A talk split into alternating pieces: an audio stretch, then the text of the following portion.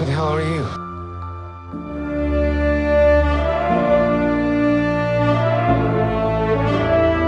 Muy buenas a todos, bienvenidos a un nuevo episodio de Double Trouble, el podcast de Wonderwalls sobre la serie Hawkeye. Eh, yo soy Vale y acá estamos con Nacho una vez más para analizar el último capítulo que salió de esta serie de Hawkeye, que fue el capítulo número 5 y se llamó Ronin. Sí, este quinto capítulo que es el anteúltimo de la serie, la semana que viene se termina y esta semana este estreno es muy especial, yo te diría que para los fanáticos de Marvel esta es probablemente una de las mejores semanas, eh, me parece que se compara mucho con eh, lo que vivimos cuando se estrenó Avengers Endgame pero en este caso el hype es eh, doble porque tenemos hoy o mañana, como quieras decirle, hoy miércoles, jueves, estrena, depende de dónde y de quién la puede ir a ver, Spider-Man Far From, eh, perdón, No Way Home, la nueva de Spider-Man y este quinto capítulo de Hawkeye que eh, para mí fue espectacular, tanto por lo que fue el capítulo en sí, que me parece que minuto a minuto fue un capítulo espectacular al nivel de los anteriores. la serie está siendo fantástica en todo sentido, es de las que más me está gustando a mí. Pero la, revelación del final eh, fue igual o más impactante de lo que fue todo el capítulo en sí. Y puede haber una especie de conexión con Spider-Man No Way Home, aunque no lo sabemos todavía porque no lo vimos pero tal vez eh, algunos de ustedes sí ya la hayan visto y bueno, ustedes sabrán mejor si se dio dicha eh, conexión o no. Sí, no, no, no, no queremos que nos digan igual, ¿eh? Sí, no nos digan, pero bueno, nosotros esperamos este mm. fin de semana poder ver Spider-Man No Way Home. Lo que sí, eh, vamos a hablar de cuál es esta revelación, así la tenemos presente en el resto del capítulo, porque el personaje que aparece en el último minuto de eh, este capítulo 5 de Hawkeye fue nada más y nada menos que Kingpin Wilson Fisk, que lo venimos adelantando hace bastante, desde antes de que empiece la serie veníamos pensando que iba a estar, había muchas pistas que indicaban que iba a ser así y efectivamente Marvel Studios trajo nuevamente al actor Vincent Donofrio que le dio vida al personaje en las tres temporadas de la serie Daredevil que Netflix hizo en conjunto con Marvel Televisión. Bueno, toda esa. Eh, ese contrato eh, fue cuando Marvel rompió relación con Netflix y eh, pasaron los dos años que había que esperar para que los derechos de los personajes eh, volvieran a Marvel como para que los puedan usar en la serie. Bueno, se ve que Marvel aprovechó el tiempo, escuchó a su audiencia que eh, estaba siempre eufórica por Daredevil e incluso hubo muchas campañas para recuperar la serie o a los personajes al menos y se ve que, que Marvel escuchó a la gente y tenemos efectivamente el regreso de Wilson Fisk en la serie de Hawkeye y está prácticamente confirmado el regreso de Charlie Cox para interpretar a Daredevil nuevamente de forma canónica en el MCU. Vamos a ver si ese regreso eh, de este personaje tan querido se da en Spider-Man No Way Home como te decía o si vamos a tener que esperar eh, y ver dónde lo vemos. Pero bueno, ahora sí me parece que ya podemos empezar a debatir y analizar este capítulo que, como te decía, para mí estuvo espectacular. Sí, la verdad que fue un capítulo terrible. Eh, a mí me sorprende lo, rápido que se me pasan los capítulos de esta serie. Eh, los disfruto muchísimo y siento que la voy a extrañar mucho porque son muy divertidos. Aparte me encanta que, que esté la Navidad presente ahí y más en esta época, ¿no? Que es la época navideña y todo. Eh, me parece que está buenísimo que lo hayan hecho con esta festividad que no sé si hay alguna persona rara en este mundo que no le guste. Eh, los judíos.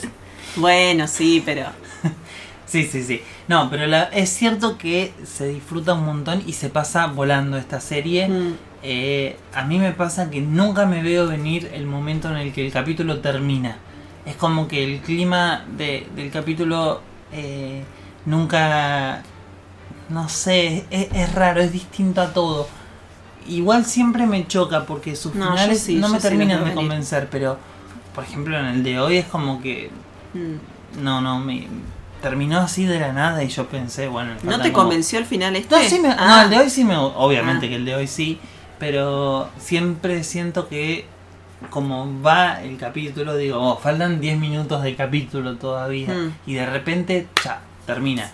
Eh, pero no, lo disfruté muchísimo este capítulo. Ya te digo, no es solamente la revelación del final. eh, me parece que todo el capítulo fue muy sólido.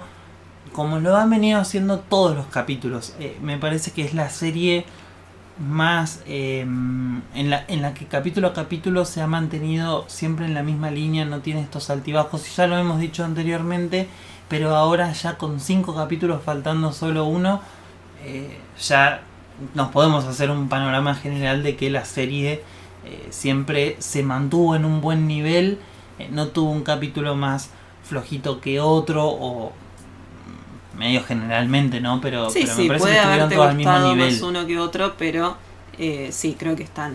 Sí, y que no recurre tanto a eh, apariciones sorpresa y todo eso para mantenerse, si bien las tiene, Mm. pero me parece que no juegan, eh, a ver, si están o no están, no creo que hicieran la diferencia de lo buena que está haciendo la serie.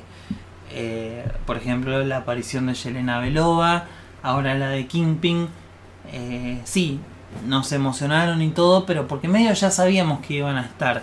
Si no hubieran estado, si se hubieran reemplazado por personajes más genéricos o no, no tan importantes, o no, viste, que las series de Marvel o las películas hoy en día parece que viven solamente de los cameos o los easter eggs. Bueno, me parece que esta serie eh, se aleja un poquito de eso, si bien los tiene y está llena de referencias, pero también creo que están mucho más integrados, o sea, no son el- la torre Avenger ahí de fondo, eh, en un capítulo, por ejemplo, en el- los de Loki, que estaba ahí la torre Avenger en, en The Void, se llamaba, Sí, Eh, como un cameo, ¿no? o sea, como un easter egg nomás sí. que, que no aportaba nada al relato. Acá cada elemento, cada easter egg o lo que sea, es como que tiene su razón de ser, me parece. Entonces, eh, nada, me parece eh, uno de los productos de Marvel más sólidos en todo sentido, narrativamente. eh, así que bueno, yo estoy súper contento con esta serie y me parece que ya podemos ir empezando a, a contar qué pasó, porque pasó de todo igual. Y empezamos este capítulo con otro flashback, como ya habíamos tenido en los capítulos 1 y 3. Sí, en los dos primeros, me equivoco. parece. Ah, 1 y 2. Mm. Que habíamos tenido el de, el de Kate Bishop y el de Maya López. Y ahora empezamos conociendo un poquito más de la historia de Yelena Belova, porque este flashback nos sitúa en el 2018, eh, posterior a los eventos de la película Black Widow, donde Yelena eh, está tratando de salvar al resto de las Widows que estaban eh, controladas por la organización. Eh, bueno, ya lo habíamos visto un poquito en la película de Black Widow y en el final Yelena como que se iba en esta misión de ir salvando Widows a través de todo el mundo y acá se encuentra con una Black Widow distinta porque cuando le tiran este gas que, que hace que dejen de estar controladas como que no le afecta y acá nos encontramos eh, con como que se nos agranda este mundo de las Widows y eh, nada, nos demuestran que hay algunas que lo eligen por convicción a hacer este trabajo. Por eso a esta, a esta mujer no le cambian nada el, gas. Pero bueno, todo esto sirve para mostrarnos el momento en el que el snap de Thanos afecta también a, Nat- a Yelena y la vemos desaparecer cuando se estaba lavando la cara en el baño con un recurso muy interesante porque nos muestran los 5 años que duró el blip eh, en 5 segundos Mm. prácticamente porque Yelena se deshace y inmediatamente vuelve a aparecer y mientras va viendo como todo el, el entorno se cambia eh, porque pasaron 5 años eh, y para ella no pasó prácticamente nada de tiempo.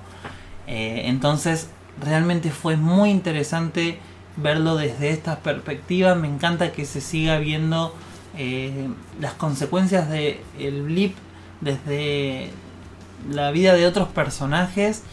eh, porque la verdad es que fue un evento sumamente importante. Y eh, nada, es, es tremendo ver cómo afectó en la vida de tantos personajes, no solamente de los Avengers. Ya lo habíamos visto, por ejemplo, en WandaVision con el personaje de Mónica Rambeau. Y me gusta que además eh, es como que en cierta forma a Yelena y a Mónica les pasó lo mismo. Ellas eh, cuando desaparecieron eh, y vuelven a aparecer cinco años después, en ese periodo de tiempo perdieron a alguien importante y está bueno eh, ver como consecuencias reales eh, en personajes de lo que fue este evento. Eh, Yelena perdió a Natalia, aunque eso fue sobre el final de, lo que fue esos cinco años. Eh, y bueno, también esta escena le da eh, más significado todavía al sacrificio de Natalia, porque eh, ahora entendemos un poco mejor el motivo por el que era tan importante para Natalia traer a todo el mundo de vuelta, que no era solamente traer a las personas, o sea, a todo el mundo o a todo el universo de nuevo, sino que tenía un motivo mucho más personal en el hecho de que Yelena, su hermana, también había sido eh, desaparecida por consecuencia del blip. Entonces, eh, por supuesto que eso le da mucho más peso a sus acciones.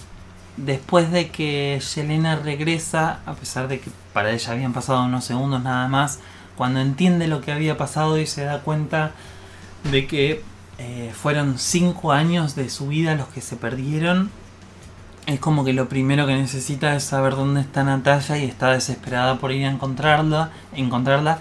Eh, y bueno, empieza a pedirle a esta Widow con la que hablaba antes eh, que le ayude o le dice necesito encontrar a Natalia, necesito encontrarla, lo cual es súper desgarrador porque nosotros, la audiencia, sabemos que Natalia ya está muerta y después, bueno, esta escena básicamente continuaría con la escena post créditos de Black Widow donde Yelena está en la tumba de Natalia.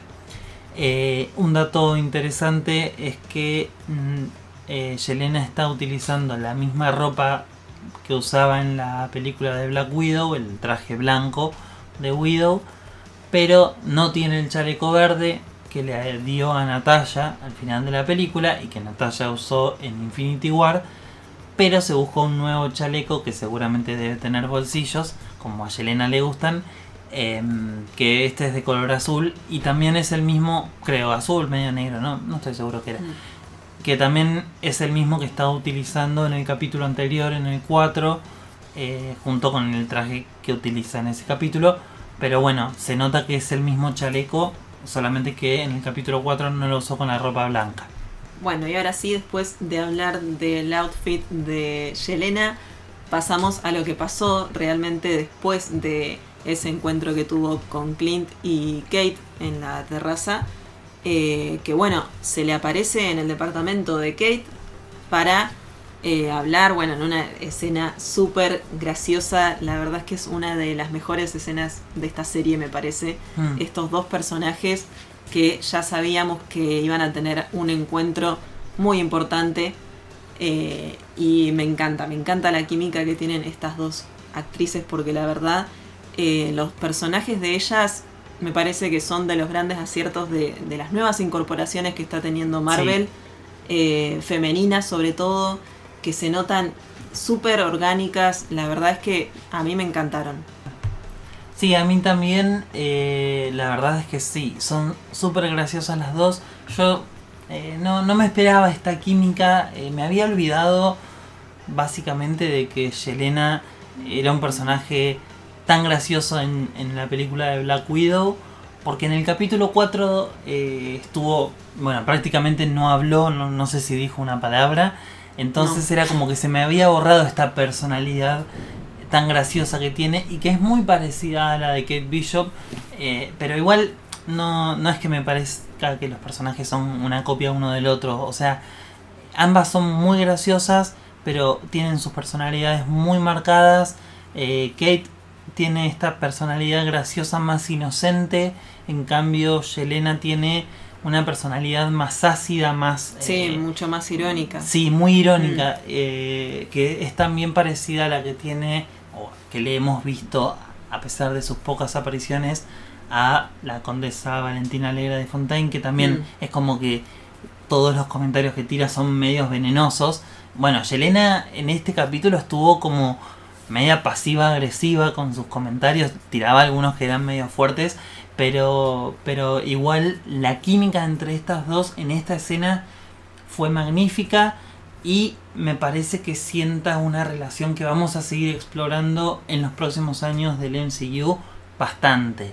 Me gusta que eh, cómo, respetan toda la cuestión del legado y la incluyen de forma tan orgánica como decís, porque la verdad es que esta situación eh, todo el guion, o sea, todo, toda la, situación me parece muy bien hecha y, que, no, que no parece responder a una fórmula ahí eh, hecha como para que la trama, la trama avance. O sea, se dio muy natural a pesar de que eh, estamos eh, viendo formarse una relación como la que tenían Clint y Natalia en cierta forma me parece que en el futuro Yelena y Kate van a ser grandes amigas, así como lo fueron Clint y Natalia, y ambos eh, son la Black Widow y el Hawkeye del mm. momento, ¿entendés? Entonces me parece como que este legado se dio de una forma impresionante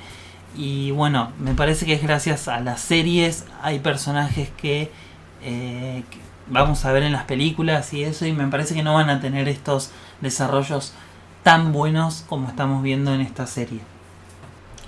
Y me gusta porque aparte esto, eh, esta conversación me parece que iba, yo me la imaginaba como que iba a ser muy difícil de abordar, de cómo Yelena se iba a sentar y hablar con alguien de lo que venía a hacer, que era matar a Clint.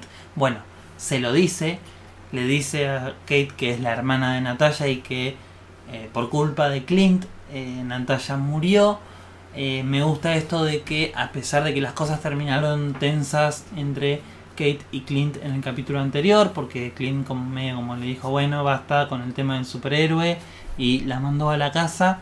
Em, Kate, a pesar de, esto, es como que lo admira tanto eh, y, sabe su parte oscura, sabe que fue Ronin y todo eso, y aún así lo defiende ante Yelena.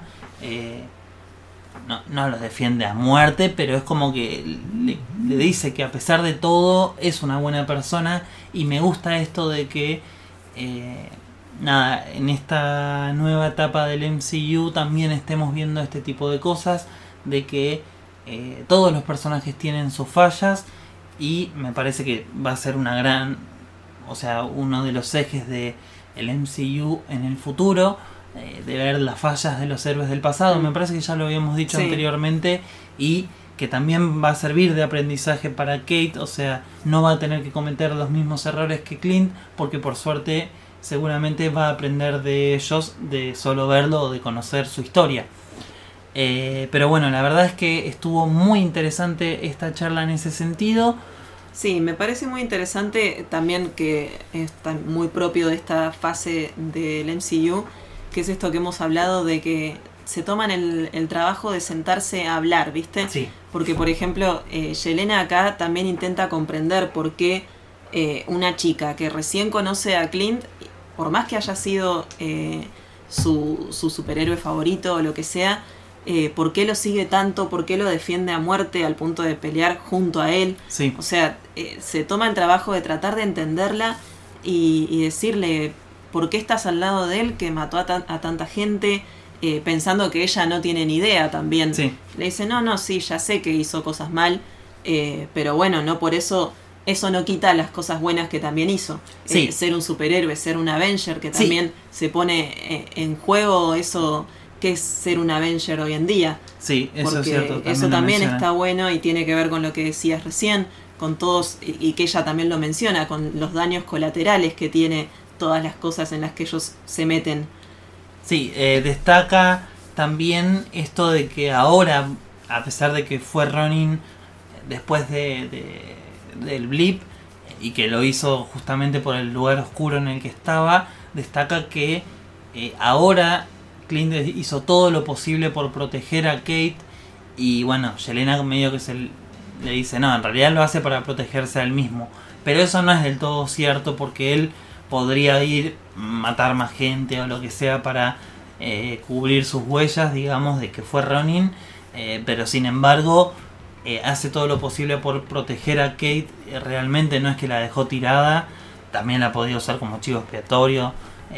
pero bueno, Kate destaca lo bueno que es Clint y a pesar de que Yelena medio que dice, bueno, me voy pero igual lo voy a matar, me parece que no es del todo cierto y me parece que esta conversación sí les sirvió porque después al final del capítulo, bueno, vamos a ver que eh, medio que Yelena eh, la sigue ayudando a Katie vamos a ver si realmente quiere seguir matando a Clint. Es que justamente por eso esa conversación me parece súper importante porque y, y esto de y esto de cómo se escuchan entre las dos porque eh, bueno Yelena, Yelena le dice que la, la mandaron a, a matar a Clint, ¿no? Sí, Y, y en ese momento Kate le dice, eh, bueno, primero me fijaría quién es la persona que te mandó a matar a Clint, porque si esa persona piensa que Clint es peligroso, bueno, habría que ver cuán Sí. peligrosa es esa persona. sí. Y Ese fíjate, razonamiento estuvo claro, fíjate tremendo. cómo la escucha Yelena que después hace lo que hace al final del capítulo. Claro, Por eso te digo que, es muy interesante ver cómo es ella también de comprensiva, porque si vamos al caso, es, la otra está con su enemigo en este momento y, ella deja de lado eso para ponerse en un lugar bastante imparcial y decir, bueno, Sí, y bueno, hablando de esta escena de Yelena, eh, me gustó también que se respetó bastante su personalidad con lo que vimos en la película Black Widow. Eh, ahí en la película eh, habíamos tenido una escena flashback en donde la veíamos a ella en su infancia y eh, veíamos que le gustaban los macarrones con queso y ahora en esta escena tan graciosa con Kate, bueno, justamente comparten los macarrones con queso que Yelena estuvo cocinando, así que me gustó mucho esa referencia. Y tenemos una conexión, aunque chiquita, pero bastante interesante con Spider-Man No Way Home, que es que, eh, bueno, Yelena viene a la ciudad de Nueva York y está en modo turista mal, Sí. eh, que bueno, también conecta con este flashback que tuvimos al principio del capítulo, donde decía que iba a ir a pasar tiempo de hermanas con Natalia, aunque no lo pudo hacer, es como que tiene esta emoción de conocer todo lo que hay que conocer eh, de Nueva York. Bueno, también esto se relaciona con esta amistad nueva que está generando con Kate, que puede llegar a ser en un futuro una especie de hermandad entre ellas porque reemplaza eh, como este vínculo o esta cosa de hermanas que quería tener con Natalia por la ciudad de Nueva York, tal vez lo reemplace eh, pasando tiempo en el futuro con Kate paseando por la ciudad. Vamos a ver si esto termina pasando. Pero entre toda esta conversación sobre los monumentos y las cosas que tiene que ver en la ciudad de Nueva York, que mencionan muchas cosas históricas como eh, el Empire State, eh, el Rockefeller Center, el árbol de Navidad ahí, eh, menciona la Estatua de la Libertad modificada, hmm, que esto lo vamos a ver por primera vez ahora en Spider-Man No Way Home, que es la Estatua de la Libertad a la que le agregan el escudo del Capitán América. Esa estatua aparentemente está en construcción recién en la escena, en las escenas que se vieron en el tráiler de Spider-Man No Way Home y parece que la batalla principal de la película va a ser en ese lugar también. Y ahora vamos a, bueno, y ahora tuvimos esta referencia de esta serie que está situada un año después de los eventos de Spider-Man No Way Home eh, aproximadamente. Así que me pareció muy interesante ese guiño. Volviendo a lo que le está pasando a Kate en este capítulo, eh, no dijimos que el capítulo en realidad comienza con la conversación que tiene con Eleanor, que viene de, después de lo que pasó en el capítulo anterior, cuando eh, Clint medio que le dijo mm, que se vaya a la casa, que se vaya a la casa, que cuál es el arco y todo eso. Y bueno, es como que le afectó realmente eso a Kate porque realmente se siente desmotivada con esto de ser una Avenger o, de tratar de ser una superheroína. Ella es como que dedicó toda su infancia y toda su vida hasta ese momento creyendo que en algún momento se iba a convertir en una especie de superheroína. Y a pesar de que lo hace muy bien, e incluso Clint lo había reconocido en el capítulo anterior, es como que ese final eh, la desmotivó bastante. Eh, pero realmente eh, me gustó que dentro de sí encontró la fuerza para, para, mm, para retomar este camino y dijo, no, ¿sabes qué? Yo sí puedo ser una superheroína y le empezó a mandar un, un, montón de mensajes a Clint como para que le dé bola y vuelva a ser su compañera y eso estuvo muy lindo. Claro, pero eso eh, también está bueno que vino después de algo también muy importante que pasa porque ya en ese momento que empieza a tener esta conversación con la madre, que la madre, bueno, le empieza a, a decir, bueno, que es parte de la vida adulta, digamos, esto de de caerse y, bueno. Sí, la desilusión. Claro, la decepción, desilusión de no poder hacer lo que vos soñaste toda tu vida. Y bueno, hay que cambiar las cosas y volver a empezar. Sí. Eh, pero ella le dice, Kate, le dice, bueno, mira, te tengo que contar que estuvimos investigando el asesinato de Armand con, con Clint y que Jack está involucrado. Después de esto, vemos que se lo llevan arrestado a Jack. Sí, que eh, a mí me parece que a donde, la, donde Kate le dijo a la madre esto de, che, mirá que lo investigamos allá y está sucio. Sí. Tiene una empresa ahí fantasma, lava plata, tiene que ver con el asesinato. Sí, sí, se dio cuenta Eleanor sí. de que saben mucho. Sí. Y dijo, mm, me van a agarrar porque sabemos que esta mujer esconde algo. Sí. Entonces, para mí, eh, le cerruchó el piso a Jack. Pero obvio. Pero pero me parece que, o sea, Jack, o sea, los dos están raros en el momento del arresto. Sí. Eleanor está ahí como, eh, no, sé si está muy, triste, sí, está mm. medio como si nada. Eh, Jack está como muy confiado de que va a salir, me parece, está muy, no, no, vas a ver que va a estar todo bien, no sé qué, a pesar de que ella no le da ni cinco pelotas. Para mí, o lo traicionó Eleanor a Jack, o ambos lo planearon porque saben que la persona que está por encima de ellos los va a ayudar, los va a ayudar a salir allá con lo que sea. O bueno, hmm. o, hubo, o, hubo, que sacrificarlo porque se los pidió el de arriba también, que ya sabemos que es Kimping. Eh, pero bueno, me parece que está todo medio armado. Sí, sí, está muy Solamente me falta saber si eh, Eleanor y Jack están trabajando juntos posta hmm. o Eleanor, porque también puede ser que Jack no supiera nada de esta empresa fantasma que ya venimos diciendo hace mucho que el personaje parece tan inocente que hmm. hasta ya casi crees que es inocente completamente. Eh, y, por ahí sí, fue todo una, una trampa de Eleanor que usó su nombre para la compañía esta fantasma y todo eso, pero capaz que el chabón no tiene nada que ver. Así que vamos a ver, eh, porque nada, también el hecho de que le hayan, hayan cerruchado el piso puede que en el futuro eh, sirva como motivación para que se termine convirtiendo en espadachín, ponele, no sé. Mm. Tal vez es una adaptación tan libre que nunca lo vamos a ver como otra cosa que esta persona ahí de plata que, que, nada tiene que ver con eh, espadas, bueno, más que más que lo que ya vimos, ¿no? Bueno, pero por eso digo que después de que pasa esto, ella como que dice, eh, Kate se pone a pensar y dice, bueno, no, tengo que seguir hinchándole a Clint porque siguen pasando cosas importantes, no es mi imaginación, o sea, le, cuenta en toda esa cantidad de mensajes que le deja, eh, le cuenta en un momento que se lo llevaron arrestado a Jack, o sea que está todo cada vez más raro y ella por más que se vuelva a su casa, no puede aislarse de todo lo que está pasando.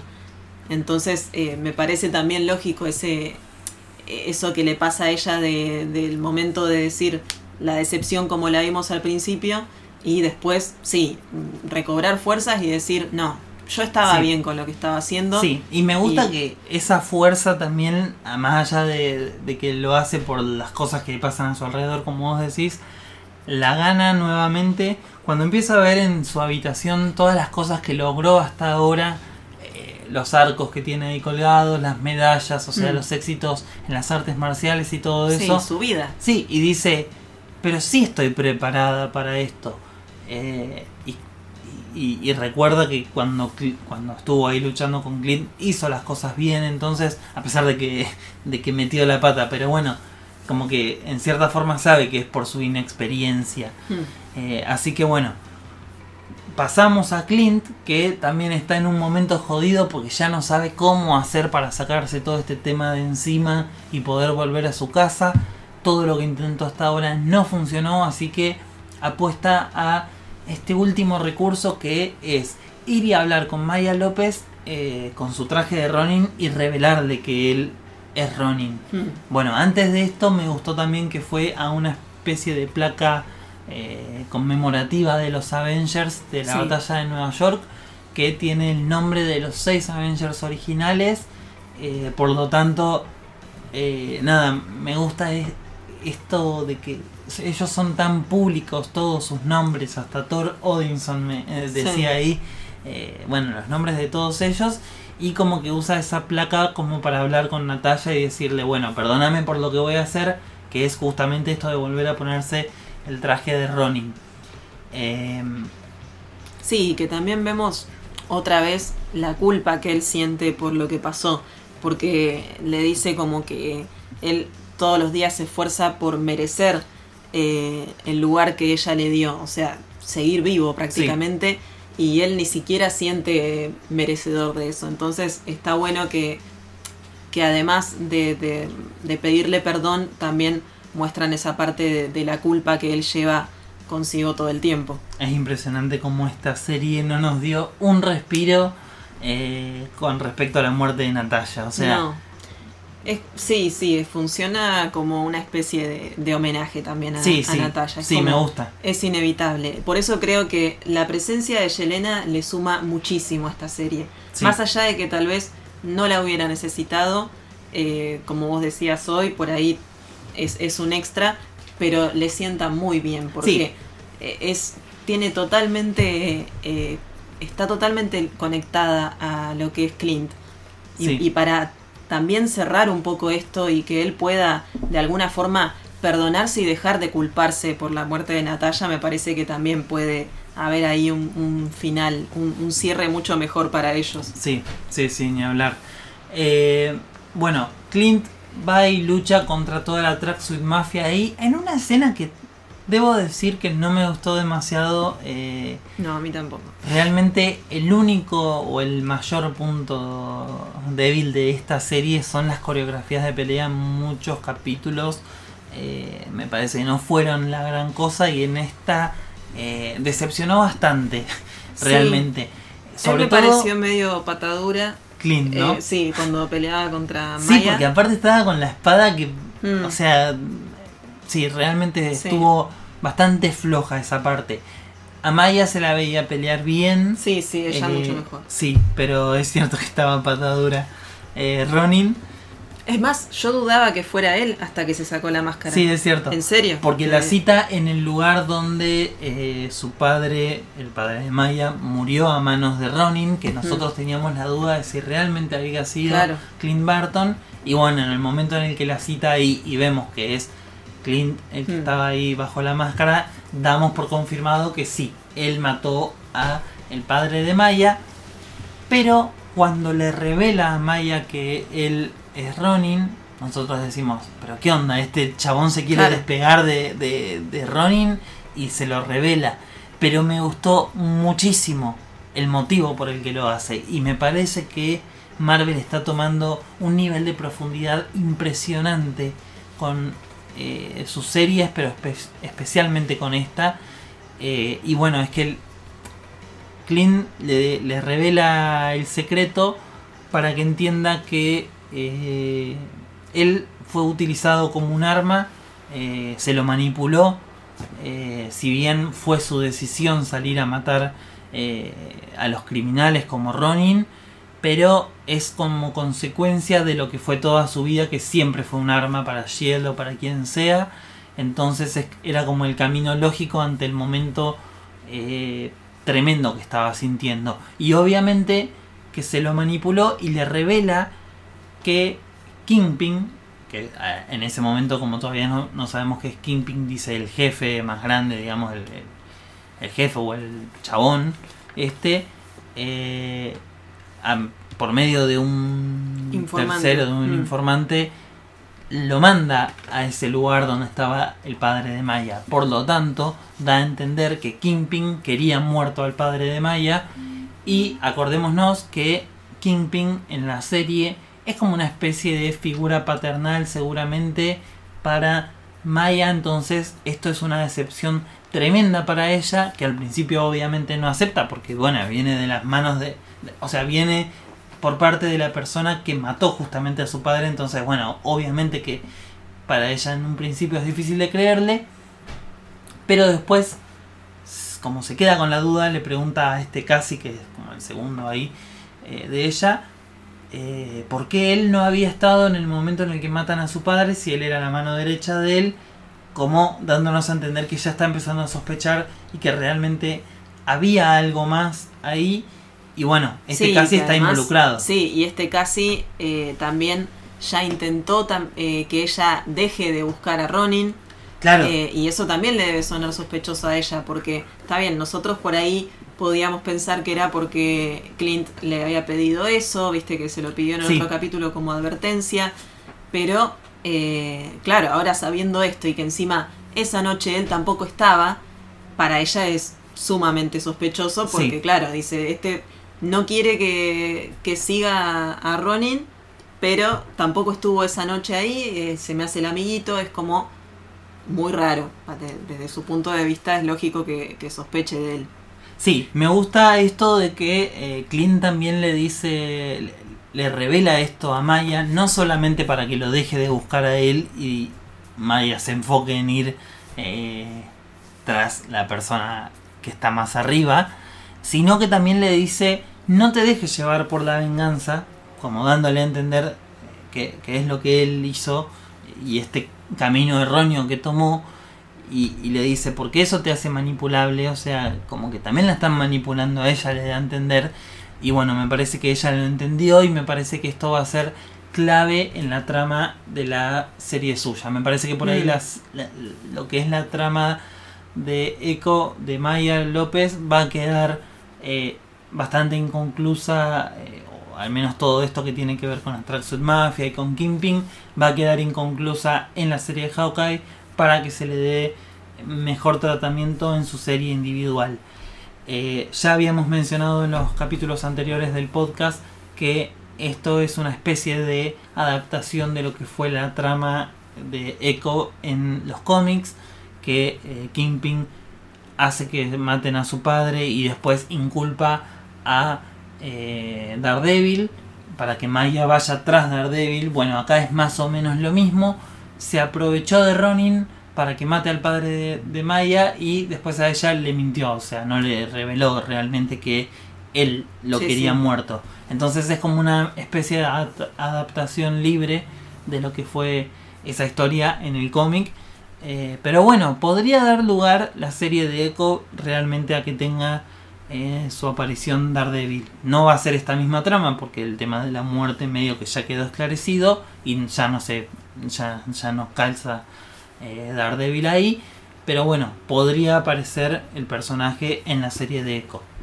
Bueno, pero como decías, a Maya no le cae muy bien cuando se entera de la verdad, cuando él le, le revela que su jefe fue el que quiso que su padre muera y que encima ahora la está usando a ella. Entonces lo ataca a Clint y cuando está a punto de matarlo aparece Kate ahí acertando con una flecha y em, Clint aprovecha para escaparse y se van ahí en Uber. Em, sí, se van en un Uber, es tremendo. Me encanta porque eh, nada, siguen mostrando a estos personajes como súper callejeros, o sea, no tienen un avión para escaparse, se tienen que ir en un Uber, es buenísimo. No, no, no, y aparte Kate soluciona las cosas eh, con Sí, lo que tiene a su alcance, muy a su porque manera. él le dice, ¿volviste a rastrear mi celular? Sí, es como que la- rastreó el celular y bueno, fue en taxi, ¿qué va a hacer? Sí, sí, sí. Eh, pero en ese momento también le dice que eh, la chica con la que habían estado peleando la noche anterior era la hermana de Natalia. Sí. Y ahí también nos damos cuenta que Clint eh, sabía de la existencia de esta hermana porque Sí. él mismo le dice, Yelena, Mm, sí. sí. Medio que- flojo de papeles porque obviamente podrían, o sea, me sigue chocando el hecho de que en Avengers Endgame no hayan hecho Sí, ni una sola mención a todo esto. Como para que encaje un poquito mejor, ¿viste? Pero bueno, ahora pasamos a lo que es la escena final de este capítulo. Que, bueno, como decía hoy, a mí me agarró bastante inesperado porque van a la casa de este bombero que conocieron en el juego de rol, eh, Kate y Clint. Y Están ahí como si nada, desayunando, todo muy, muy tranqui, ya está todo bien entre Clint y Kate. Y eh, de repente a ella le llega un mensaje que es de un desconocido, pero que nos damos cuenta que es de Yelena, primero porque dice Kate Bishop, sí, que Que, todo el eh, capítulo le sí. hizo hincapié en decirle, todo el nombre Kate completo, Bishop, Kate sí. Bishop. eh, le dice que ya descubrió quién era el que la contrató para, para matar a Clint y que supone que le va a interesar porque es justamente su madre, eh, Eleanor Chan. Bishop. Sí, Como ya confirmándonos que la mina es chota. sí, sí, sí, Eh. sí. Por eso decíamos hoy, este, sobre todo en, en lo que pensó Kate, que dijo, bueno, si para esa persona Clint es peligroso, imagínate lo que será bueno, Sí. Eleanor. Sí. Sí, y ahí me parece que juega esto. a- Ahí le ha hecho sentir algo a Yelena, porque al Yelena darse cuenta de que la madre es justamente la que está detrás de todo, ha dicho, a la mierda en la Mm. que está metida esta pobre piba, porque yo creo que Yelena se da cuenta de lo buena que es Kate y eh, de que necesita saber que su madre está metida en algo turbio. Eh, Sí, que claramente después de haber hablado con Kate se da cuenta que ella no es nada que ver, o al menos esta chica está llena de, de buenas intenciones. sí. Y también me parece que, que justamente por eso va a terminar ayudándolos a Kate y Clint. Eh, Sí. Va a tener mucho que ver, me parece, el hecho de, de haber descubierto que era la madre de ella también justo. Sí, Eh, pero bueno, eh, también le manda una foto en la que está la madre, pero está acompañada de alguien. sí, y ahí justamente tenemos la revelación oficial de que Kingpin es el villano detrás de todo lo que está pasando en eh, la serie de Hawkeye, el grandote, el El jefe. el jefe, sí. este chabón que eh, venían adelantando como el personaje misterioso o este villano misterioso al frente de la Tracksuit Mafia. Bueno, efectivamente es él, como decíamos hoy al principio del podcast. Volvió Vincent Donofrio para interpretarlo. No le cambiaron el aspecto a lo que se vio en la serie de Daredevil o en las series de Netflix, porque en los cómics eh, Kingpin es realmente gigante, mm, o sea, no, no es una persona normal, su tamaño es enorme y algo se decía de que su aparición en la serie eh, iba a tener un poco de CGI para hacer esta apariencia más grotesca del personaje adaptándolo de los cómics, pero el hecho de que no lo hayan eh, realizado de esa forma, eh, bueno, también el MCU no es de hacer este tipo de, de cosas, ¿no? Eh, de- que sean tan irreales, por decirlo de alguna Mm. forma, los personajes. No, y aparte ya en el capítulo en el que vimos la mano de él, ya se veía que era una mano eh, normal, ¿no? O sea, de, Sí, alguien- sí. de una persona grande, pero eh, de una persona, en fin, no, Sí. no era tan... Tan enorme. No, no estaba, era- eh, no era algo hecho con CGI, te dabas cuenta. sí, es verdad, ya medio que nos lo imaginábamos, pero igual estábamos a la expectativa. Pero bueno, esto medio que nos, o sea, puede llegar a ser una confirmación de que eh, todo lo que vimos en Daredevil es canónico o no. Hay que ver, eh, bueno, ya si no vieron Daredevil por las dudas de que sea canon o no sea canon o si quieren tenerla un poquito más fresca, váyanse a ver la serie porque aparte es de lo mejor que hay también de Marvel. Definitivamente a nosotros nos encantó esa serie eh, y estamos súper contentos de que vuelvan a traer eh, a los actores que realmente fue un cast tremendo. Eh, bueno, Vincent Donofrio creo que era lo que más destacaba. Charlie Cox como Daredevil también estuvo espectacular y por suerte lo vamos a volver a ver. Pero em, hay que ver, ya te digo, si lo que vimos en la serie de Daredevil es canon o no. Si se rebutió al personaje pero no al actor. Que también sería interesante y hay que ver cómo lo van a enfocar. Obviamente los personajes de Daredevil y Kingpin son mucho más oscuros del todo lo que hemos visto prácticamente en el MCU y eso por ahí es lo más difícil de encajarlos y que por ahí ahora que los vamos a ver en esta serie no nos parezcan tan lights eh, porque el tono de Marvel Studios es mucho más suave. La foto en la que aparece Kingpin en este capítulo está media borrosa por si quedaban dudas de, que este actor es Vincent Donofrio. En los títulos ya aparece su nombre. En los créditos. En los créditos, sí. Eh, así que eh, nada, más que confirmado. En el próximo capítulo seguramente vamos a ver más de él, pero seguro su aparición no se va a limitar solamente a la serie de Hawkeye, sino lo que lo vamos a seguir viendo más tiempo. Ya vamos cerrando con este capítulo, pero me estaba olvidando de mencionar esta escena que eh, me gustó muchísimo y es muy sencilla, pero para mí significa un montón. Y es que después de que Kate salva a Clint se vuelven en el Uber, cuando se estaban bajando, eh, Clint le pasa la flecha que llevaba en la mano a Kate. Y esto es muy simbólico, eh, como diciendo que la está volviendo a aceptar como su compañera o como su sucesora. Eh, la verdad es que simbólicamente significa un montón y la escena estuvo muy linda y muy sutil, así que eh, realmente me parece que los guiones de esta serie son algo muy superior a todo lo que hemos visto en Marvel hasta ahora. A mí me encanta, me encantan todas estas sutilezas. Hablando de sutilezas, eh, los créditos del final cambiaron un poquito porque en el último, digamos, en, en cuando la última imagen. en la última imagen, eh, antes eran Kate y Clint en el medio de la ciudad y el título de Hawkeye, pero ahora el contorno de esta ciudad, de, esta imagen, cambió y eh, el contorno de la ciudad forma la sombra de un chabón gigante y pelado que obviamente es Kingpin, como dándonos a entender que es el Big Bad de esta serie. Y obviamente la persona a la que de alguna forma se van a enfrentar en el capítulo que viene. Vamos a ver cómo será ese enfrentamiento, porque tampoco Kingpin es un chabón que pelea, o sea, no tiene poderes, obviamente no tiene nada de todo eso. No puede pelear bajo sus propios medios, es un forro, pero no eh, un luchador, no, no, no, tiene mucho que hacer contra Katie Clint. Vamos a ver cómo se da.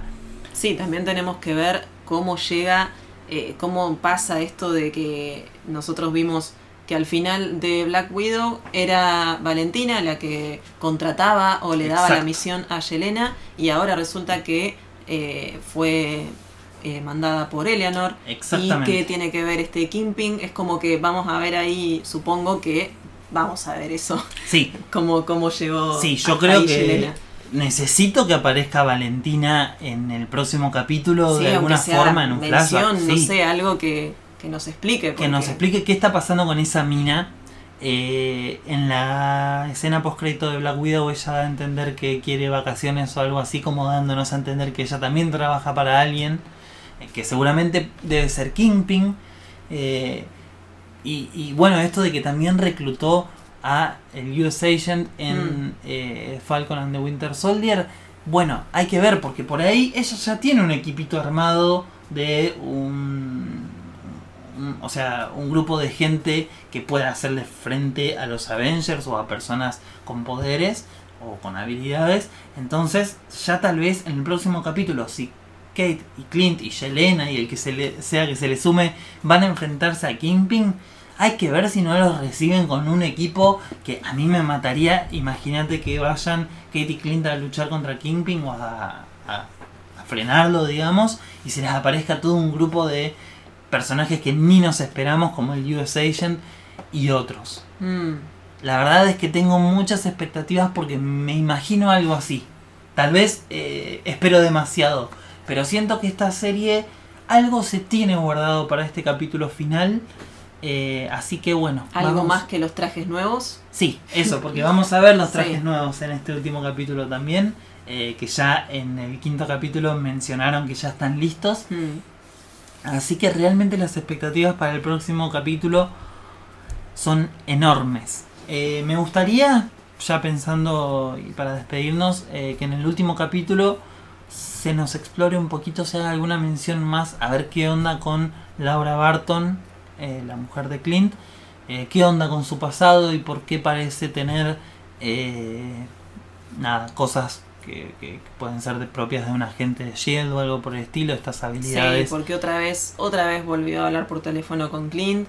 Sí. Y otra vez volvieron a mencionar el reloj Sí. este misterioso. Eso también me gustaría que no nos dejen con la incógnita Mm. de quién es el dueño del reloj, que parece ser uno de ellos dos, Kate, eh, perdón, eh, Clint o Laura, pero es como que no te lo dejan claro y, y- y necesitamos respuestas ahí. Y bueno, hay que ver si Yelena se termina amigando con Clint y de alguna forma hacen las paces. eh, y a ver si ella se une a esta lucha final. Otra También cosa. está Maya.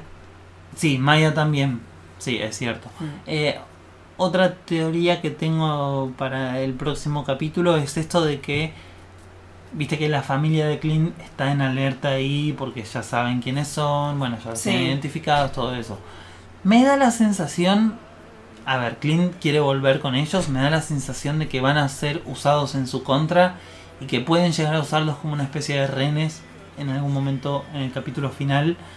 Eh, nada, como para derrotarlo a Clint. Me da la sensación de que va a ir por ahí el último capítulo, pero es una especulación porque ha sido todo el, el, digamos, el camino este de Clint para proteger a su familia. Justamente sería bastante lógico que los utilicen como un arma contra él. Sí. Y bueno, lamentablemente la semana que viene nos despedimos de esta serie de Hawkeye que tanta, al- a- tantas alegrías nos dio en Mm. estas últimas semanas. Y vamos a ver si nos da alguna última alegría anunciando una segunda temporada, O- tal ojalá, vez. porque las ganas de seguir viéndolos Mm. es, es muchísima. Me- Sí. Me, gusta demasiado este dúo y, y necesito mil temporadas eh, de, de Hawkeye. Así que nos volvemos a encontrar la próxima semana. Sí, con el último capítulo, como decías, eh, vamos a despertarnos muy tempranito como siempre y lo vamos a encontrar ahí en Disney Plus. Y eh, bueno, acuérdense que nos pueden seguir en nuestras redes sociales, que ahí nos pueden también eh, comentar qué les pareció la serie, qué esperan de- del final de la serie. Nos encuentran como Wonderwalls Oak en Instagram y en Twitter. Y bueno, y nos pueden escuchar en Spotify o en donde quieran, en todas las plataformas de podcast. Vamos a estar ahí, nos buscan como Double Trouble y eh, nos pueden escuchar. Sí, y también eh, les recordamos que pueden colaborar con nosotros eh, a través de la plataforma Cafecito App. También nos encuentran como Wonderwall y ahí cualquier ayuda que nos den nos va a servir un montón para que sigamos metiéndole mucha más garra a este proyecto de los podcasts y a todos los demás que tenemos en manos. Así que nos volvemos a encontrar la próxima semana en el nuevo y el último capítulo de Double Trouble. Hasta, Hasta la, la próxima.